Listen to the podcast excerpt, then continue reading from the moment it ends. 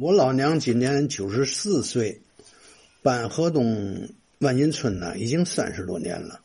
我经常啊就在老娘家值班，特别是夏景天晚上呢，呃，在外边乘凉的时候，爱和邻居们聊天。这里边呢有老万新村的人。我小时候啊，老娘带着我呀到这个当时的叫万新庄来过串门。当年呢，这个出了堂口啊。呃，没有柏油路，都是土路，走那么几里地啊，就到了万新村了。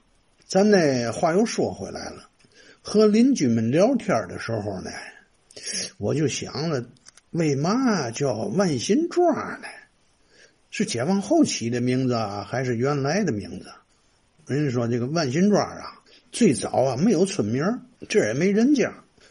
呃，应该是在一九零零年八国联军入侵天津以后啊，法国军队强占了东局子，结果呀，这个兵营以外的这些地方啊，就有做小买卖的商铺啊、商户什么的，哎，人呢也就逐渐多了。那么这么一多以后呢，这个东局子啊和万新庄啊，它基本就分不开了。有说东局子的，实际就是万新庄。万新庄呢，也可以称为说在东局子这儿。这话说，在一九三七年呢，日本呢占领天津之后呢，就出现了万新庄的村民。怎么出现的呢？原来呀，这块地方的房产呢，百分之五十以上啊，都是当时有个叫大地主啊，张万全。张万全盖的好多房子，当时这些个穷苦的老百姓啊，称张万全叫皇上。你看看，了得吗？所以说呢，取张万全呢新盖的庄子之名，称为万新庄。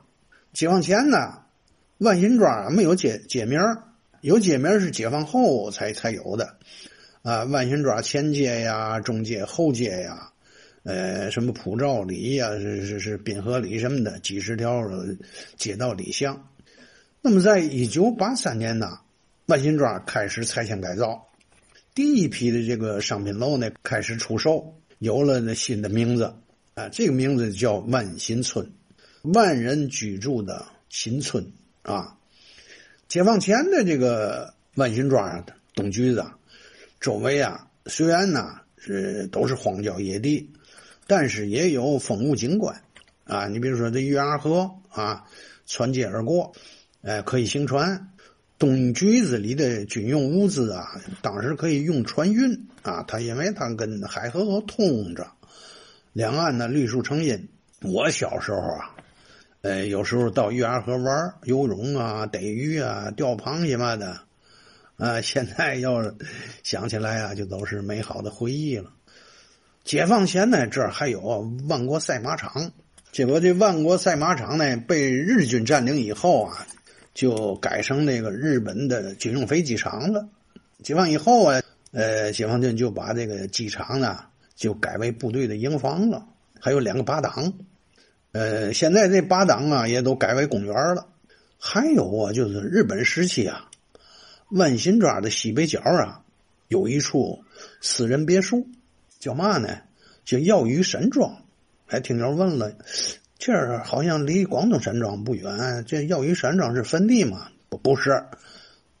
这耀宇山庄不是坟地，它什么来历呢？原来啊，天津啊有个亲日起家的叫方若，字耀宇。为嘛他叫耀宇呢？这就有说法。因为方若呀，这个若字啊，他说呀，这苦字算出了头了，就是热。而且呢，这个方若本身呢还 经常有病。经常吃药，所以就叫药宇。这个别墅的名字呢，也就起为药宇山庄了。方若本人呢是南方人，前清的秀才。他青年的时候呢，就来到了天津日租界呀办报纸。这报纸啊，就是天津日日新新报啊，亲日的。方若的媳妇呢是日籍华人汤小宝。当时啊，日租界内啊，西北的的这个地方啊，有很多荒荒野地、大坑嘛的啊，三不管、奴庄周围呀，哎，都是一些个坑塘。呃，一般人呢买地建房呢也可以。方若所以呢，他就成立了房产公司，一边是盖房出租啊，一边是倒卖地皮。日租界呢，逐渐就繁荣起来了，地价也上涨啊。哎，方若发大财了。以后啊，这方若呀是文化文化名人，他收买字画，特别是这个玩这古钱呐，算玩玩出来名堂了。哎，比我这个老师啊。邱子达那个存的还多，而且他有有著作。结果在当时，他就挤进了天津市的文化名人的这行列了，啊，被这个日租界啊当局啊选为华人的绅士会长。这个方若最高啊，当过天津市的市长，你甭管他多长时间，哎，还当过什么法院的院长嘛的，哎。据说啊，这个韦市长的温世珍和袁文慧那都不在话下，哎，因为这方若有文化。方若在多伦道啊、福芳里啊，其实他有豪宅，但是呢，他为了晚年呢过着幽静的这个田园生活啊，就在万新庄啊买了大片的土地，盖这个药鱼山庄。他这风格呀，南方的青砖瓦舍，哎，叠石成山，喷泉流水。还有竹子啊，绿树成荫，哎，本来呀就打算呢，老了以后呢，在这儿过田园生活呀，颐养天年。哎，没成想啊，四五年日本投降了，这国民党来了以后啊，把方若呀哗楞嘎嘣铐起来了，逮捕法办，送到西监狱了。